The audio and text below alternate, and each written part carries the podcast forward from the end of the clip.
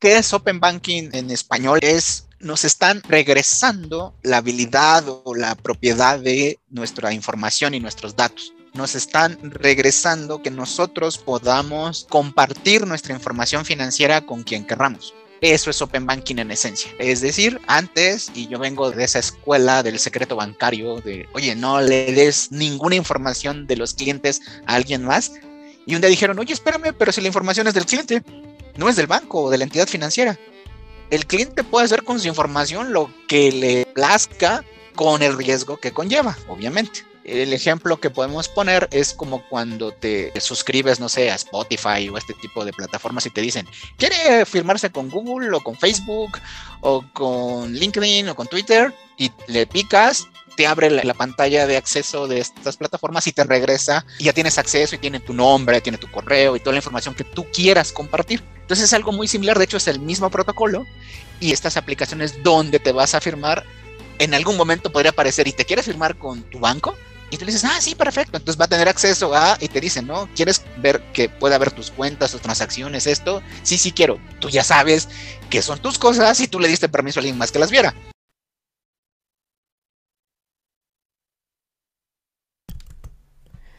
Bienvenidos a nuestro nuevo episodio de Escriban Podcast. Soy Carolina Sky y sé que podemos mejorar nuestras vidas innovando y poniendo nuestro granito de arena para cambiar aquellas cosas que no nos gustan, realizando pequeñas acciones que en conjunto impacten al mundo. En este podcast encontrarás entrevistas con líderes en finanzas, derecho, bienes raíces y tecnología. Cada semana estamos entrevistando a personajes que han contribuido de manera relevante en su industria para conocer las tendencias y para inspirarte a que tú también aportes tu granito de arena.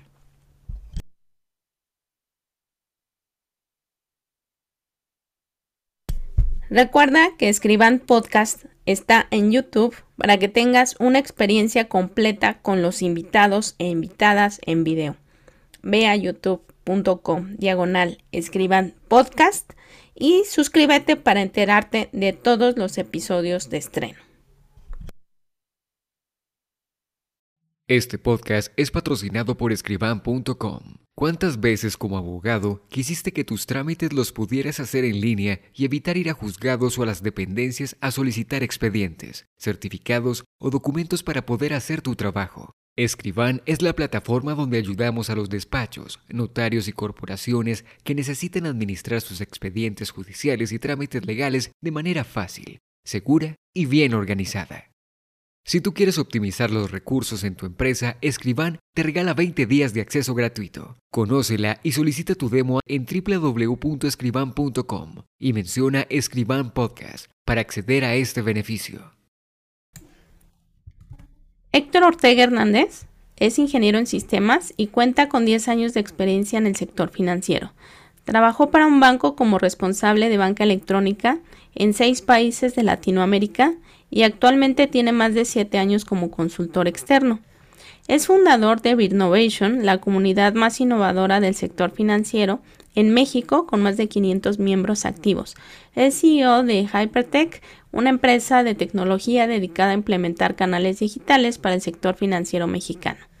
Es creador de Charlas con Justino, que cuenta las anécdotas de un CEO de Banco T, y es autor de dos libros, CEO de Uniobank ¿Ahora qué hago?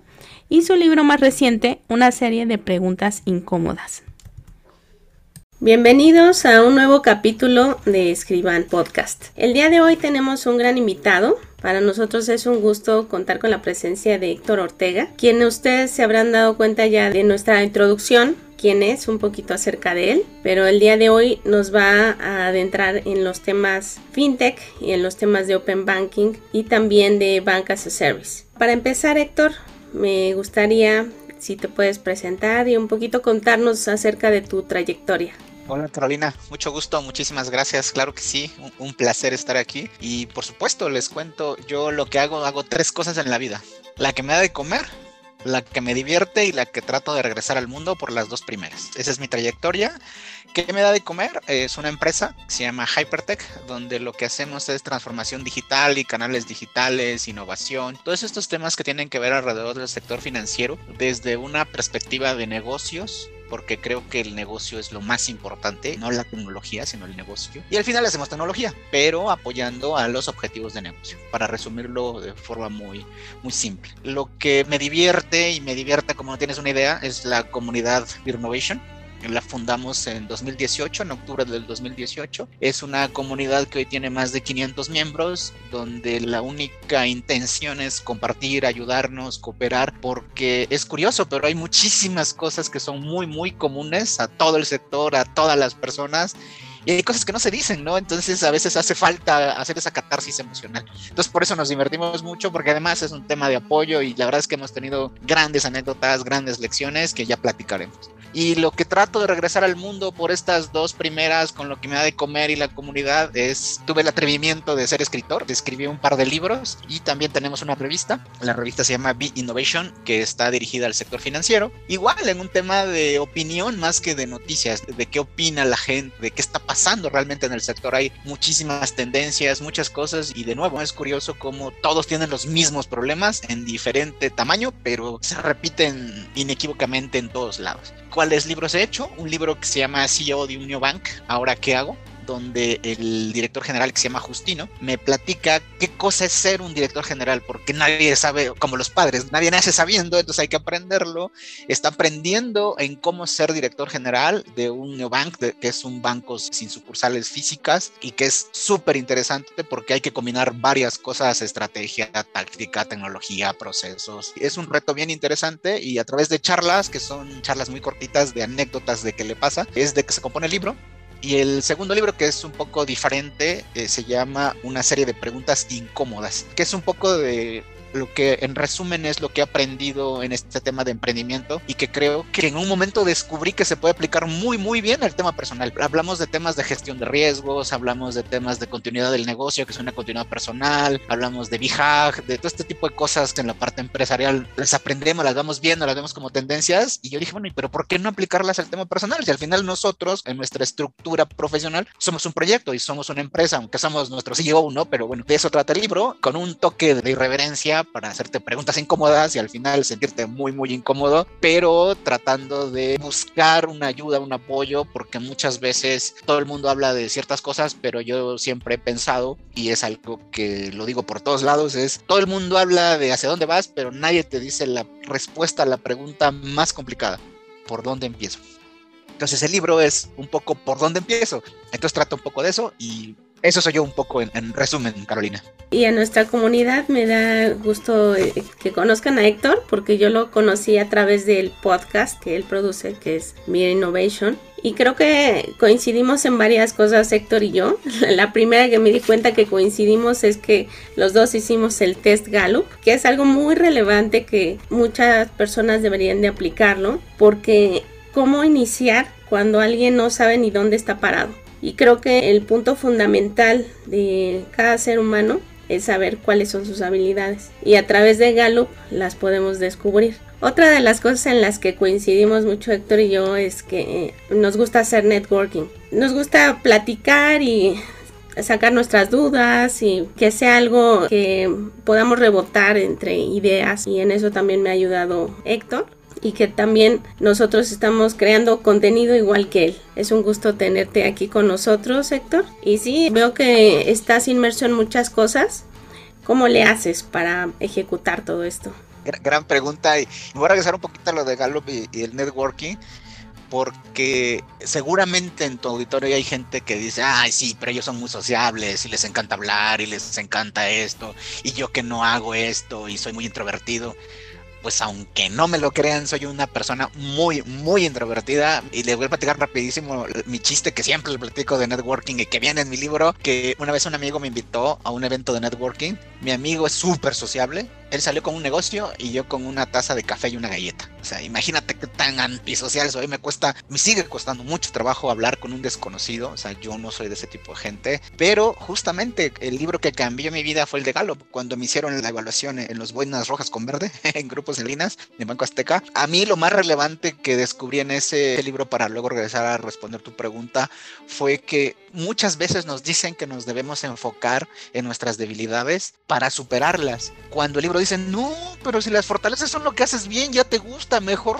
vete sobre eso, dale sobre eso, genera sobre eso, porque aparte es más fácil. Cuando lo leí para mí, igual es muy absurdo, pero a mí me pareció algo súper fenomenal y eso cambió mi vida completamente, porque como a mí me costaba trabajo hablar, me costaba trabajo conocer gente, me costaba trabajo, dije, bueno, ¿y cómo le hago? ¿Cómo le hice? Apoyado mis fortalezas. A mí me encanta escribir de toda la vida, desde que era yo niño, entonces sobre esa fortaleza me fui porque con esa declaración de contenido fue que generé la comunidad del podcast, toda la gente que conozco, networking, lo sigo haciendo, porque es mi fortaleza, la disfruto.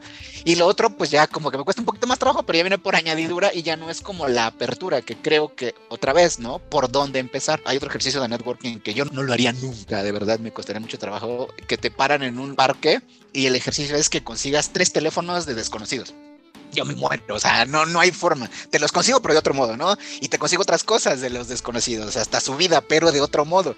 Hay que enfocarse en lo que eres hábil. Y hay gente que somos visuales, hay gente que, nos gusta escribir, hay gente que les gusta hacer videos, hay gente que le gusta eh, hacer podcasts. Hay muchas maneras de darse a conocer. Y lo que yo siempre les digo es de nada sirve que sepas si solo tú sabes que sabes, que va mucho con el tema de marca personal, pero no nos vamos a desviar. ¿Cómo le hago para ejecutar? Es algo que aprendí y desarrollé cuando un día me dijeron vas a ser el responsable de los canales digitales de seis países y me dieron 120 personas a mi cargo, me enfermé. la verdad fue una presión, un cambio de vida completamente. Y yo dije, ¿y ahora qué hago? Desarrollo un método de delegación, pero muy práctico. Me gusta ser muy, muy práctico. Yo detesto cuando me dan un discurso gigante porque las cosas no se me quedan, me, cuesta mucho trabajo, soy muy distraído. Mi forma de delegar es muy simple, entrego absolutamente el 100% de las tareas que voy a hacer y después digo, no, no, espérame, voy a recuperar aquellas que solo yo puedo hacer. Generalmente lo que he observado, digo, soy fan de la psicología y la filosofía, la gente lo que hace es al revés.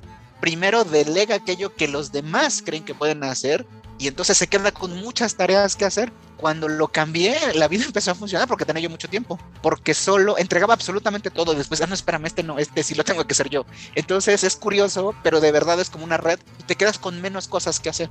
Y lo segundo, punto lo que tengo que hacer. Eso me permite ser muy productivo y no procrastinar, o sea, no. Entonces es muy fácil ejecutar porque hago, no sé, hoy, por ejemplo, tengo tres tareas que hacer. No tengo más que hacer y elijo que sean prioridades. Y les recomiendo un gran libro de Brian Tracy que se llama Comete ese sapo. Es fantástico y habla de ejecutar y ser productivo, ¿no? Y, no se trata de pensar en hacer mucho, sino hacer cosas importantes. Yo creo que esa es como la diferencia para poder ejecutar. Y por otra parte, también hablando un poco de marca personal, y ya lo has comentado tú en tu primer libro, y en el segundo libro también hablas un poco de eso, ¿no? De impulsar la marca personal, de generar nuestras propias aportaciones. Y creo que también eso es un poco lo que te ha motivado, ¿no? A estar generando tanto contenido justo es un tema de gestión de riesgos. Cuando salí de Azteca, a mí me despidieron por irreverente. la verdad es que siempre me han reconocido, me cuesta trabajo decirlo, pero siempre me reconocieron como alguien muy bueno en la parte técnica. Pero por otro lado, mi personalidad, mis maneras, la forma que yo respondía, el ego que se me subió, me hicieron que me despidieran por justo por no ser políticamente correcto. Y que lo otra vez, de hecho, pero con otros modelos y, y menos agresivo tal vez. Y es curioso, pero yo creía que me podía comer al mundo tenía la experiencia, tenía 10 años ahí, de verdad fue maestría y doctorado en canales digitales, eh, la parte de tecnología ya no tenía secretos para mí, creía que medio mundo me iba a contratar y se iban a pelear por mí y pues nada de eso pasó. la verdad es que los amigos eh, se despidieron en cuanto dejé el puesto y dice un amigo que es curioso, pero cuando estás en una empresa tienes el apellido de la empresa, ¿no? Es Héctor de Banco Azteca, Héctor de tal. Y cuando estás solo ya eres Héctor Ortega, que nadie te conoce, ¿no? Y entonces ya no te abren tan fácil la puerta y es un tema de riesgos que le digo que es como el crédito. Busca trabajo cuando no lo necesites. El crédito se busca cuando no lo necesitas, porque si no vas a tener la peor oferta y la que sea es buena por la necesidad. Yo hablo mucho y lo descubrí por accidente, ¿eh? hasta hace poco me enteré que se llama marca personal, pero yo entendí que una de las cosas importantes era quitarte esa idea de que nadie sepa qué haces. Luego se acercan muchas personas y me dicen, oye, fíjate que me quedé sin trabajo. No es que no busques trabajo, tu trabajo es otro, tu trabajo es darte a conocer en qué puedes ayudar a las personas. Y de verdad que te van a llover las ofertas porque todos buscamos que nos ayuden. Nadie ofrece una vacante, nadie ofrece un empleo. Buscas a alguien que te ayude, no sé, para hacerte un sistema, para llevarte tu contabilidad, tus finanzas, para ayudarte a vender, a operar, a administrar todos buscamos ayuda, tenemos una necesidad. Luego, mira, en cuanto me digas, oye, yo hago ABCD, te aseguro que hay alguien que lo va a necesitar y que te va a contratar. Digo, perdón, es medio forcero, pero me da mucha risa cuando la gente pone, es que me urge el trabajo. Yo digo, deberías publicar diario, es constancia, eso sí es muy importante la disciplina, de mira, yo hago esto, esto, lo otro. Hay gente que lo hace muy, muy bien y dices, wow, qué interesante. Y lo que me explicaba un amigo, que es el top of mind, me dice, cuando alguien, y, y lo digo en el primer libro, y te hago la pregunta, Carolina, y trata por favor de responderme lo más rápido posible. Igual la audiencia trata de responder lo más rápido posible a esta pregunta. Y la pregunta es, dime el nombre de un refresco, ¿cuál me dices? Coca-Cola. Nueve de cada diez decimos Coca-Cola, ¿por qué? Top of mind. Si hay tantos refrescos, top of mind, o sea, está en tu cabeza por la publicidad, por todo esto. Entonces, en algún momento la oportunidad tampoco creo mucho en que las oportunidades son pocas, las oportunidades hay que generarlas una y otra y otra vez. Entonces se generan a través de eso, de que publiques lo que sabes. Y es de verdad, todos tenemos una habilidad, todos. Algo aprendimos, aunque hayas estado cinco años de secretaria y no es peyorativo, saben muchas cosas muy interesantes, saben manejar al cliente, saben la parte de cómo gestionar las cosas, la agenda, tips, eh, cosas que les han pasado. De verdad, todos, todos sabemos algo en que podemos ayudar o podemos dar a alguien más o buscar un trabajo con base en ello, ¿no? Algo que también me da mucha curiosidad cuando la gente de marketing busca trabajo y pone, busca trabajo, digo, eres de marketing, ¿por qué no haces marketing personal? me, me, causa como cortocircuito de, oye, yo no sé de marketing, si yo supiera, me promocionaba yo mismo. A eso me refiero con todos los esquemas empresariales aplicados a la persona.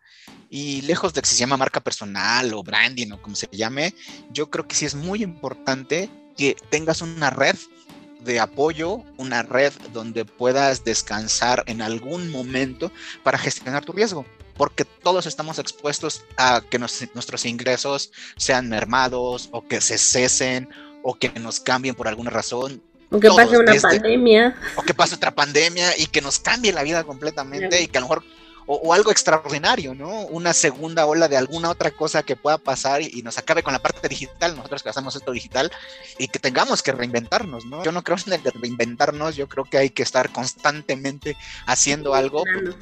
Pues como decía Pablo Picasso, ¿no? Que la inspiración te encuentre trabajando, porque si no, no hay forma de que te llegue.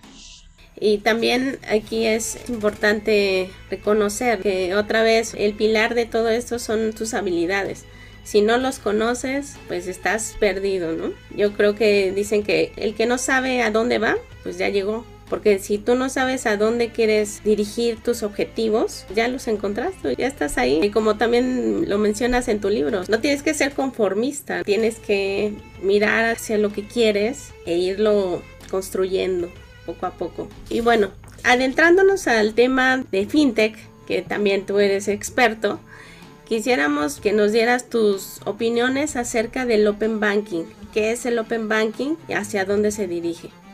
Es una pregunta bien interesante. Mira, yo digo que el Open Banking es como un animal mitológico.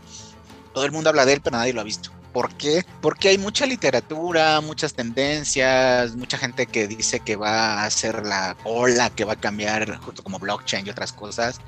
Pero yo les digo, es lo mismo, todo tiene que ver con negocios. Si no resuelves una necesidad y no haces negocio con eso, da igual si lo haces en lo que sea, no importa la tendencia, hay que orientarse a las personas, a las necesidades de las personas. ¿Qué es Open Banking en español? Es nos están regresando la habilidad o la propiedad de nuestra información y nuestros datos nos están regresando que nosotros podamos compartir nuestra información financiera con quien querramos Eso es Open Banking en esencia. Es decir, antes, y yo vengo de esa escuela del secreto bancario, de, oye, no le des ninguna información de los clientes a alguien más. Y un día dijeron, oye, espérame, pero si la información es del cliente, no es del banco o de la entidad financiera.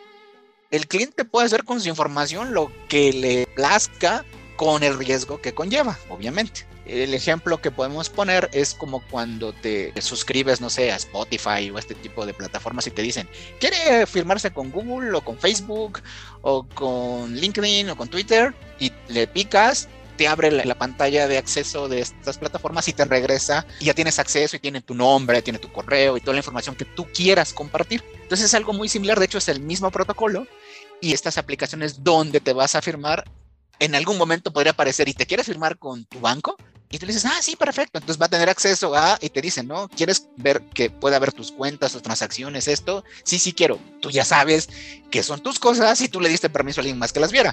¿Para qué lo queremos? ¿Por qué creen o por qué consideramos que puede ser algo muy interesante? Porque hay un problema muy conocido y de hecho hay un estudio que las personas tenemos más de dos hasta tres entidades financieras para manejar nuestro dinero. Donde te pagan la nómina o donde tienes la cuenta eje y lo primero que haces es lo sacas y en otra tienes tu tarjeta de crédito y a lo mejor en una fintech tienes una cuenta virtual para comprar en internet y a lo mejor en otra tienes tu ahorro y así lo tienes como diversificado por obvias razones y lo cual está muy bien.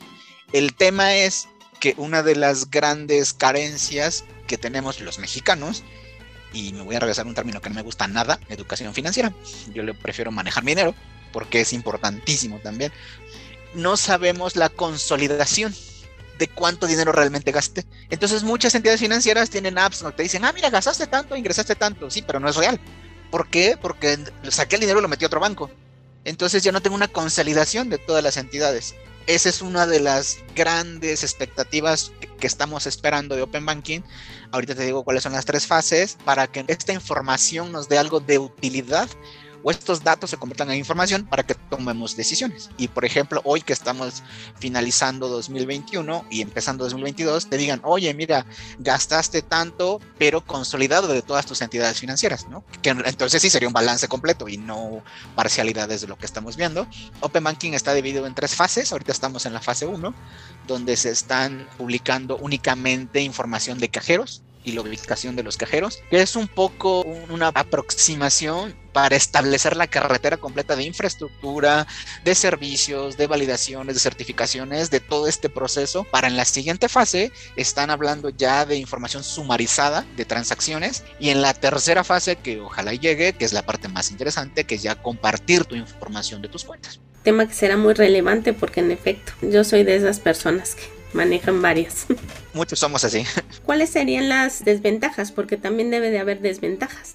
Por supuesto. Una de las grandes retos que la autoridad tiene y el ecosistema en general tiene es el riesgo precisamente. ¿Qué pasa cuando esta información se la compartes a un tercero? Ese tercero, ¿qué hace con esa información? ¿Se la comparte a un cuarto, a un quinto, a un sexto, a un séptimo, un N? ¿Dónde está la información? ¿Dónde se quedó?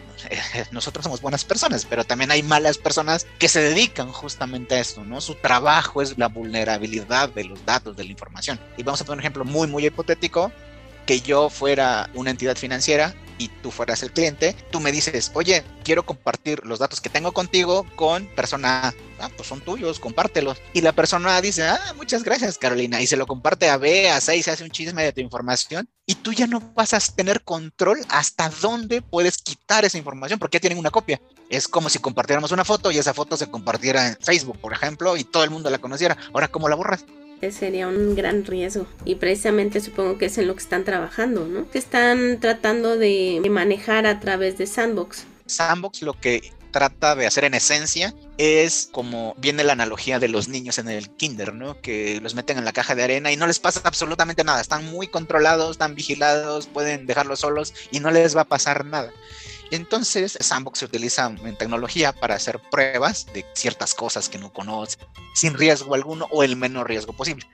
O una gestión de riesgos muy bien definida de los límites, por eso es una caja de arena. Y lo que el gobierno intenta o se está queriendo hacer con esta iniciativa, negocios que no esté dentro de la legislación conocida, puedes meterlo ahí, precisamente para analizarlo, para verlo, para que no tenga ningún riesgo para ti ni para la sociedad. Decirle, oye, no te quitamos esa idea de negocio de, por ejemplo, a alguien se le ocurrió el tiempo ir convertirlo en dinero, ¿no? Por ejemplo, de regreso. Eso no existe. ¿Qué implicaciones tendría que de repente tenga yo 100 pesos de tiempo aire y le digo a Carolina, pues te lo convierto en pesos y te lo regreso a tu cuenta? Contablemente cómo se afecta, fiscalmente cómo pasa. Todos estos procesos se meten en un sandbox y, entonces lo analizan y se fijan, te dejan operar y se fijan todas estas aristas que puede tener y al final te dicen, híjole, esto no funciona o se tiene que regular de este modo o sigamos probando y veamos fase 2. Para eso sirve el sandbox. Open Banking lo que están haciendo es, ya es un hecho, ya está en el DOF, la primera versión, se está trabajando en la segunda y en la tercera, y lo que están haciendo en realidad es asesorarse precisamente para encontrar esas aristas de hasta dónde podríamos tener un riesgo como sociedad o en el mundo incluso, y cada quien lo está haciendo de forma diferente. Y pasando al tema de bancas o service, Cuéntanos acerca de Bancas a Service. El BAS o el Bancas a Service es un tema con muchas aristas. Yo creo que es un tema muy interesante, pero volvemos a lo mismo. Y es el consejo que siempre les damos desde la comunidad, esto no es algo mío. Si tú te quieres meter a servicios financieros, en, incluso en cualquier país, todo tiene que ver con riesgos. El sistema financiero está basado en riesgos. Si vas a meterte en una fintech, tienes que saber de riesgos. Si vas a hacer un banco, tienes que saber de riesgos. Tienes que ser una SOFOM, SOFIPO o la figura que tengas en tu país tienes que saber de gestión de riesgos. Por eso existe Basilea para la banca. ¿Por qué? Porque todo tiene que ver con un riesgo. Todo el modelo se, gestiona a través de un riesgo. No importa lo más bonito que me des, no importa lo que me vayas a dar, si en algún momento voy a perder mi dinero o ponerlo en riesgo que desaparezca, ya me preocupé. ¿Por qué toda esta aclaración? Porque Bancas a Service es un tema de innovación muy interesante, porque lo que permite es la rapidez de ejecución para probar modelos de negocio. Vamos a poner un ejemplo. Hoy nos unimos Carolina y Héctor y dicen, vamos a ofrecer una tarjeta para comprar libros en Amazon, por ejemplo, para estudiantes, ¿no? Y que tenga un crédito asociado, sea pequeño, pero con eso podrían ahorrar y de ahí poder comprar libros en Amazon para su, escuela, por decirte un ejemplo muy rápido. Y decimos, ah, ¿por dónde empezamos, no? La pregunta típica ah, pues necesitamos una tarjeta, necesitamos un BIN, necesitamos un core bancario, todo eso, nada más para que te den una tarjeta. Te puede llevar año y medio en que suceda si lo haces por el camino paso a pasito. Ahí entró Banking as a Service o FinTech as a Service, que al final es lo mismo. Y dijeron, oye, ¿y por qué no vamos a Bancote y le decimos, oye, ¿qué pasa si tú me rentas tu infraestructura? Si las cuentas viven contigo tú ya tienes todo, ya tienes la tarjeta, ya tienes el BIN, ya tienes certificaciones, ya tienes pagado con todo el mundo, tienes PLD, todos los controles habidos y por haber, prevención de fraudes, operaciones, eh, reportes a la autoridad, etcétera. ¿Por qué no me, das el servicio de marca blanca y yo le pongo mi logo, pero atrás va a decir que es tu tarjeta? Ah, excelente. Pero además, yo no tengo una licencia. La licencia va a ser tuya. Y ahí es donde empezó el tema, otra vez, por el riesgo. ¿Qué pasa en caso de controversia? Porque el modelo se escucha fantástico, porque entonces en un mes podemos estar ya afuera haciendo nuestra promoción, nuestro producto, enfocados al negocio y demás. ¿Cuál es el problema? Bueno, pues el problema es qué pasa si le fraude a nuestro cliente. Nosotros no somos responsables, somos corresponsables. La entidad Bancote va a ser responsable, cómo va a ser responsable, si un día desaparece la figura de nosotros, con quién se quedan las cuentas, si un día no las quita el servicio o no lo pagamos o lo que tú quieras, quién va a ser el responsable de esas cuentas, de ese dinero, un mini proa. Entonces hay muchos temas de riesgos allá atrás, por eso es que se está como en stand-by o la verdad es que parece ser que no, no va a prosperar. Pero también lo veo como el futuro que realmente van a tener los bancos, ¿no? O sea que al final van a ser como la infraestructura de las fintech ¿Qué va a pasar al futuro con los bancos? Esa sí está buena. Tengo toda una charla. Te platico por qué salió, porque es interesante. Un día me invitaron a cierto banco, te puedo decir cuál, a dar una charla. En mi libro hay una historia que me encanta del banquero bipolar. Y le digo, oye, pues que se llama el banquero bipolar. El banquero bipolar es aquel que exige un servicio hacia afuera pero hacia adentro no le importa y si se tarda mucho no le importa. Por eso es bipolar, porque cuando es el cliente lo exige, pero cuando lo ofrece no lo exige y es el mismo servicio. Y entonces le digo, oye, ¿y qué te parece si le ponemos ese? Y me dijeron, no, te van a correr a patadas. Digo, bueno, está bien. Entonces pongamos algo en el mismo sentido, pero que de verdad te haga sentido y de verdad te haga una pregunta incómoda. El banco del futuro versus el futuro de tu banco, que no es lo mismo curiosamente. Y respondiendo a tu pregunta es, ¿cómo es el banco del futuro? Si va a ser una infraestructura de una fintech o no, yo creo que no.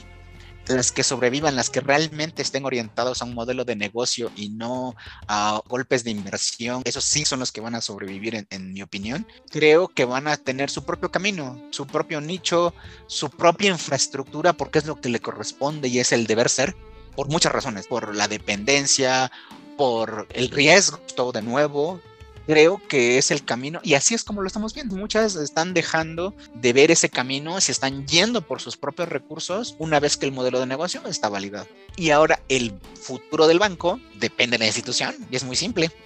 Aquel que no se enfoque en la persona que tiene necesidades, que tiene motivaciones, que tiene dolores, yo le digo que es la rebelión de las hormigas. O sea, poquito a poquito se van a ir comiendo el mercado, las fintech, o alguien más vendrá, o GAFA, o BAD, o estos grandotes con Open Banking, porque el negocio financiero es súper apetitoso. Hay gente que sí lo sabe hacer bien en la experiencia del cliente. Yo creo que va por ahí. Sí, inclusive el año pasado surgió la noticia de que una fintech había comprado un banco, ¿no?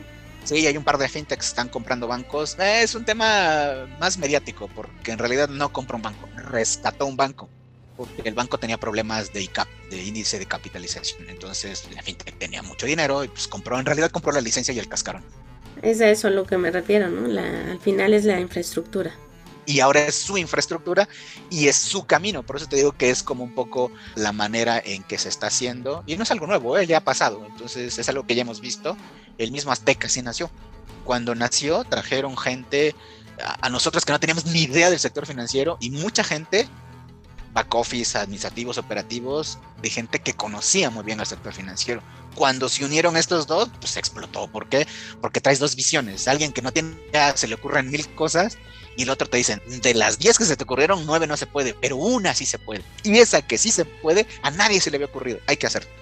¿Y cuál es tu opinión acerca de la burbuja fintech que está sucediendo? Ya, coincidimos, burbuja, sí, justo, yo creo que es un tema de burbuja y mi opinión es, y lo hemos revisado no una, no dos, no nosotros nada más, con founders de fintech, con CEOs de fintech, varios foros, y todos dicen lo mismo. Muchas, o más bien todas aquellas fintech que sigan siendo monoproducto están destinadas a cerrar en algún momento. Por ahí sabemos de una fuente 2 que ya empezaron a tener problemas justamente porque son monoproducto. No se enfocaron a las necesidades del cliente y sobre todo las monoproducto débito. Ya le buscamos y rebuscamos y no encontramos dónde está el modelo de negocio. No vemos el modelo de negocio. Bueno, yo en algunas que he visto están ofreciendo débito con inversión, ¿no? ¿Cuánto puede ser? O sea, tienes que tener una masa muy, muy grande y volvemos a lo mismo. Cuando no conoces el modelo de negocio financiero, dices, ¿dónde está el punto? Y te voy a decir algo que nos decía Ricardo Salinas cuando estábamos en Azteca. Dice, el negocio financiero es bien sencillo. Nos decía, el negocio financiero es el siguiente. Capta mucho, presta mucho, cobra mucho. Se acabó. Si uno falta, no, no funciona. Si captas mucho, ahora eso necesitas una licencia bancaria o de captación. Captas mucho con ese dinero que no es tuyo y recuperas tu cartera vencida. Y de ahí se genera toda la estructura alrededor. Eso es el círculo virtuoso. Entonces, todos debemos saber de negocios. Todos. No importa si eres de legal, de sistemas, de contabilidad. Tienes que entender cómo funcionan los negocios. Y ese es uno de los grandes aprendizajes que he tenido y que es lo que digo a la gente ¿por qué no juegas a hacerte indispensable? Y hacerte indispensable es pensar como dueño, hacer que duelan las cosas como dueño y de verdad las cosas se ven muy diferentes cuando lo ves como si fuera tu dinero.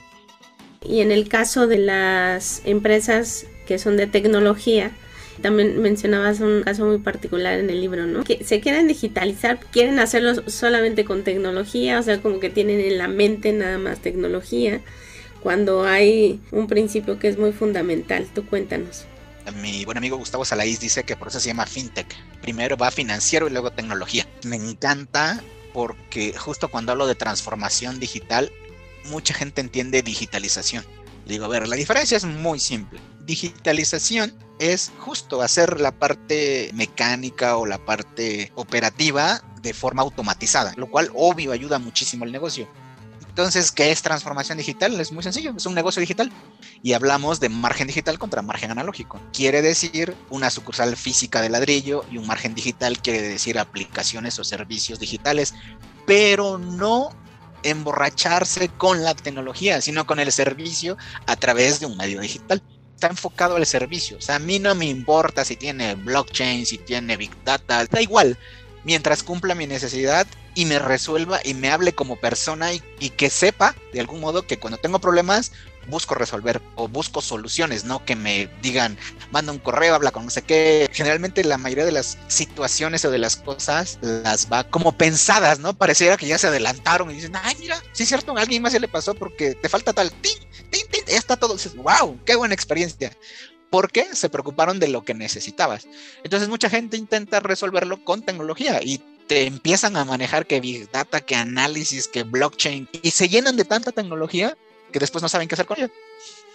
Sí, el punto, como ya lo has mencionado en dos ocasiones, es centrarse en el consumidor, cuáles son realmente sus motivaciones, sus necesidades, porque estábamos acostumbrados a hacer otro tipo de negocios, un negocio tradicional en el cual fundabas una empresa y constituías todas las áreas, pero ahora ya es la revolución Lean Startup y tienes que estar centralizado en el cliente, en lo que necesita y en lo que realmente va a ocupar y va a pagar por ello, ¿no? Ah, eso del cliente en el centro a mí me da mucha curiosidad porque le digo que el cliente no va en el centro, el cliente va al lado, va junto a ti, como un amigo. Un amigo no le pones enfrente, le dices, a ver, porque es un poco agresivo, pero si va al lado, pues es tu amigo, vamos juntos. Y se trata de hablar con él, de platicar con él, de, oye, pues ¿cómo estás? Y de hecho, otra de las historias es que me causa mucha curiosidad, que no logro entender. No sé si no lo han visto o, o tienen tanto dinero que no les importa gastan una cantidad impresionante de dinero en aplicaciones y está documentado que la visitamos en promedio dos veces al mes. Pero, ¿por qué no es recurrente? ¿Por qué no te dan un servicio que te dé algo de utilidad? Yo apuesto mucho por la utilidad. Algo que sea útil para que yo regrese y diga, wow, esto es útil. Puedo regresar, verlo y te voy a recomendar. ¿Por qué? Porque es útil, porque con eso ya no tengo que salir y pago todo este tema de experiencia de usuario, de diseño, está padrísimo, pero no importa si no es útil. En tu opinión, la crisis del 2008-2009 nos trajo precisamente algunas empresas como Uber, como Spotify. ¿Y qué pasará en estas? ¿Quiénes surgirán o quiénes ya lo hicieron, a tu parecer, en esta pandemia? Todas aquellas empresas que, y lo he visto ya, he visto algunos intentos, de estructuras de home office, o sea, que te llevan como tu estructura, tu casa para que estés cómodo, ¿no? Y sobre todo hay un, un fenómeno bien interesante. Mucha, mucha gente, y sobre todo en tecnología, ya no quiere ir a la oficina. Yo creo que por ahí y otro que está surgiendo mucho y que está bien interesante ahora que lo dices, es todo el tema de salud emocional. Hay muchas empresas de salud emocional, los psicólogos están regresando otra vez como en boga en este tema de estar encerrados, pero bueno, hay gente que no lo es. Creo que hay mucha necesidad incluso de platicar con alguien que comparte las mismas cosas que tú y es catarsis. Es un tema hasta de escucharte nada más. Coincido contigo en que las empresas y los individuos van a darle más prioridad a su salud emocional. Pero yo te preguntaba en razón de empresas, por ejemplo, ahora que está mucho en boga las criptomonedas. Me parece un tema súper interesante, pero creo que depende para qué lo uses. Si vas a apostar por un tema de inversión, cuando las personas empiezan a apostar en las cripto por un tema del día a día y se vuelven entusiastas y empiezan a adentrarse y cuando le preguntas, oye, ¿qué cripto puedo invertir? Y te empiezan a hablar de NFTs y te empiezan a hablar de cómo funciona el algoritmo y conozco mucha gente de este tipo y entiende la mitad de las cosas, por cierto. Dices, no, no, no, volvemos a lo mismo, la utilidad es realmente útil, vale la pena invertir en esto. Yo creo que sí, es muy interesante, no soy entusiasta, pero coincido que es un importante, sobre todo por me gusta mucho los stablecoin porque alguien me platicó de cómo están ayudando en Argentina a minimizar el impacto de la inflación de la moneda Dices, por supuesto que le entro, por supuesto, porque resuelve algo útil, una necesidad del mercado, un dolor que tenemos, y ahí dices, por supuesto. Y ya, Héctor, para ir cerrando nuestra entrevista, ¿qué te gustaría compartir con nuestra comunidad de escribanos? ¿Algún tip, alguna sugerencia, algún libro que quisieras recomendar? De libros no me preguntes, tengo muchísimos, pero si me urges un libro, les recomiendo cualquiera de Brian Tracy el que sea, el tipo es un Da Vinci de, la parte administrativa. Escribe simple, sencillo y útil. El de ventas es magnífico, gestión del tiempo y de productividad está en otro nivel. Y lo que les digo es enfóquense en alguien que ya lo haya hecho. Y hay gente dispuesta podemos gente dispuesta a compartir lo que ya nos pasó. Lo difícil del mexicano es pedir. Nos cuesta mucho trabajo pedir, o de latino nos cuesta mucho, mucho trabajo pedir. Y una de las grandes motivaciones que me hizo escribir el libro el de preguntas incómodas es date permiso, date permiso de hacer el ridículo, date permiso de platicar contigo, date permiso de decir una barbaridad, date permiso de hacer una locura, pero date permiso, es bien sabroso darte permiso. Y pues muchas gracias por la entrevista o plática, porque creo que nos dimos permiso y me gustó. Es un gusto platicar contigo, Héctor. Te admiro y te respeto mucho. Eres una persona que afortunadamente comparte su conocimiento y también es algo que me dejó mi mentora, transmitir todo eso que ya sabes. Muchas gracias por tu tiempo, Héctor. Un gusto, un placer y a nuestra querida comunidad de escribanos. Hasta la siguiente. El Open Banking es una oportunidad tanto para usuarios como para los bancos, ya que los usuarios verán en actuales tareas burocráticas como por ejemplo la solicitud de préstamos, cuentas, pagos, financiación, cómo se simplifican y agilizan, mientras que los bancos podrán ser más competitivos y eficientes. En Europa ya es una realidad, en América ya estamos en camino. Por otro lado, el test de fortalezas de Gallup es algo que te empoderará y guiará en tu vida. Sin duda es una excelente herramienta de autoconocimiento. Si te gustó este episodio, compártelo y menciona a nuestro invitado en LinkedIn y menciona lo que te llevas de este episodio en arroba Héctor Ortega H y a tu servidora en arroba Carolina Sky 11 y arroba escriban MX. Este podcast es patrocinado por escriban.com. ¿Cuántas veces como abogado quisiste que tus trámites los pudieras hacer en línea y evitar ir a juzgados o a las dependencias a solicitar expedientes, certificados o documentos para poder hacer tu trabajo? Escriban es la plataforma donde ayudamos a los despachos, notarios y corporaciones que necesiten administrar sus expedientes judiciales y trámites legales de manera fácil, segura y bien organizada. Si tú quieres optimizar los recursos en tu empresa, Escriban te regala 20 días de acceso gratuito. Conócela y solicita tu demo en www.escriban.com y menciona Escriban Podcast para acceder a este beneficio. Visítanos en www.escriban.com, donde encontrarás recursos y un blog valioso donde te diremos cómo administrar los expedientes y trámites judiciales de tu despacho o bufet legal. También te puedes unir a nuestra comunidad en www.escribanos.com, donde se reúnen emprendedores, empresarios y personas que quieren mejorar su entorno legal. Recuerda registrarte para recibir nuestro newsletter Escriban, donde te compartiremos noticias relevantes de la industria tecnológica. Escriban Interlacing Dots fue producido por PFM Producciones.